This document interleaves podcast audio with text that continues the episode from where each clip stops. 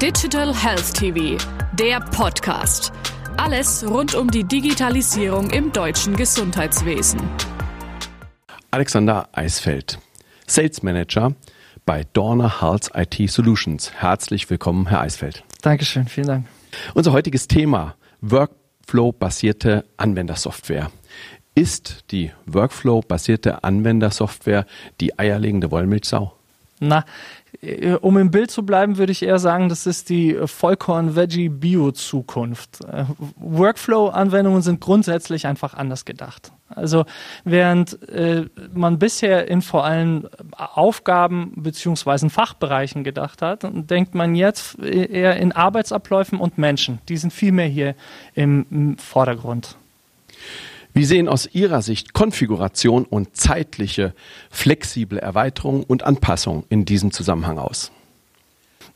Nur mal ein Beispiel aus der Sportmedizin. Hier haben wir ganz viele Anwendungsbereiche, die in einer Lösung abgedeckt werden müssen. Sie haben zum Beispiel schon, äh, wenn wir so die Patientenreise besehen, ganz am Anfang das Anwendungsformular, ähm, An Anamneseformular. Bei dem Anamneseformular war es zum Beispiel wichtig, dass der Patient die Möglichkeit hat, den ähm, auf einem Tablet im Wartezimmer zu machen, äh, genauso, weil es eine halbe Stunde lang dauert, bis die ganzen Daten erfasst sind, zu Hause oder auf seinem Smartphone auf dem Weg eben in die Klinik. Dann haben Sie den virtuellen Wartebereich. So eine in der Sportmedizin durchlaufen Sie manchmal zehn Behandlungsschritte, bis Sie dann Ihr Attest bekommen oder den Arztbrief. Und äh, das muss quasi für die Schwestern jeweils abgebildet sein. Wo ist da gerade jemand im Wartezimmer und welche Behandlungen stehen noch aus?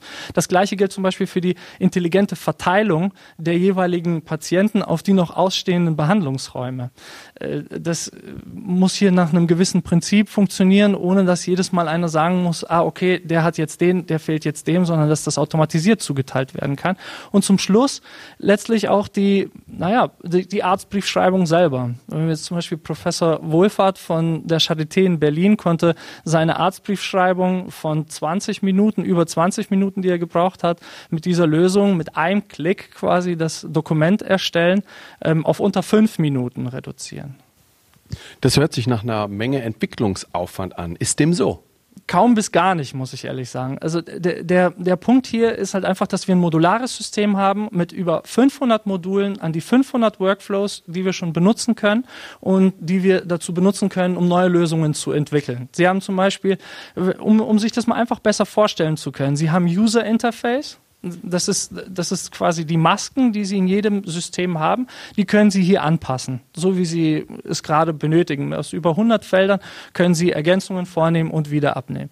Sie haben ähm, zum Beispiel die Workflows selber, diese Behandlungen aus dem Beispiel mit der Sportmedizin, sind zehn unterschiedliche Behandlungsschritte, die alle in einem Workflow zusammengefasst sind. Dann haben Sie das Regelwerk dahinter und Sie haben auch nochmal die Ausspielung der Daten in Word-Dokumente. Also äh, sehen Sie, Sie kombinieren quasi nur noch diese unterschiedlichen einzelnen Teile zu einer ganzen Lösung. Wo werden solche Workflow-basierten Systeme bereits eingesetzt? Ja, uns beschäftigt vielmehr die Frage, wo sie noch überall eingesetzt werden können. Aber um auf Ihre Frage zurückzukommen, also im, in der Gerichtsmedizin zum Beispiel, in der Forensik, in der äh, Verkehrsmedizin, im Leukämielabor, im Stammzellenlabor, in der Humangenetik, das sind über 500 verschiedene Workflows, die hier zum Einsatz kommen und 500 verschiedene Module, genauso viele. Sie haben ein ganzes Satz an Regelwerken, sie, aus dem Sie schöpfen können. Und wenn wir dabei gerade sind, darüber nachzudenken, wo sie überall eingesetzt werden, werden können. Letztes Jahr haben wir den Schritt in die erste Bundesliga geschafft. Ein Erstligist benutzt die Software zur Dokumentation seiner Trainings- und Behandlungsabläufe. Und was, was aber der spannendste Teil vielleicht an dem Ganzen ist, ist, dass sie sich in bereits bestehende Lösungen fügen. Das heißt also bestehende Investitionen aufwerten, indem sie halt einfach Lücken schließen, die einfach solche Systeme mit sich bringen oft. Herr Eisfeld, vielen herzlichen Dank. Danke auch.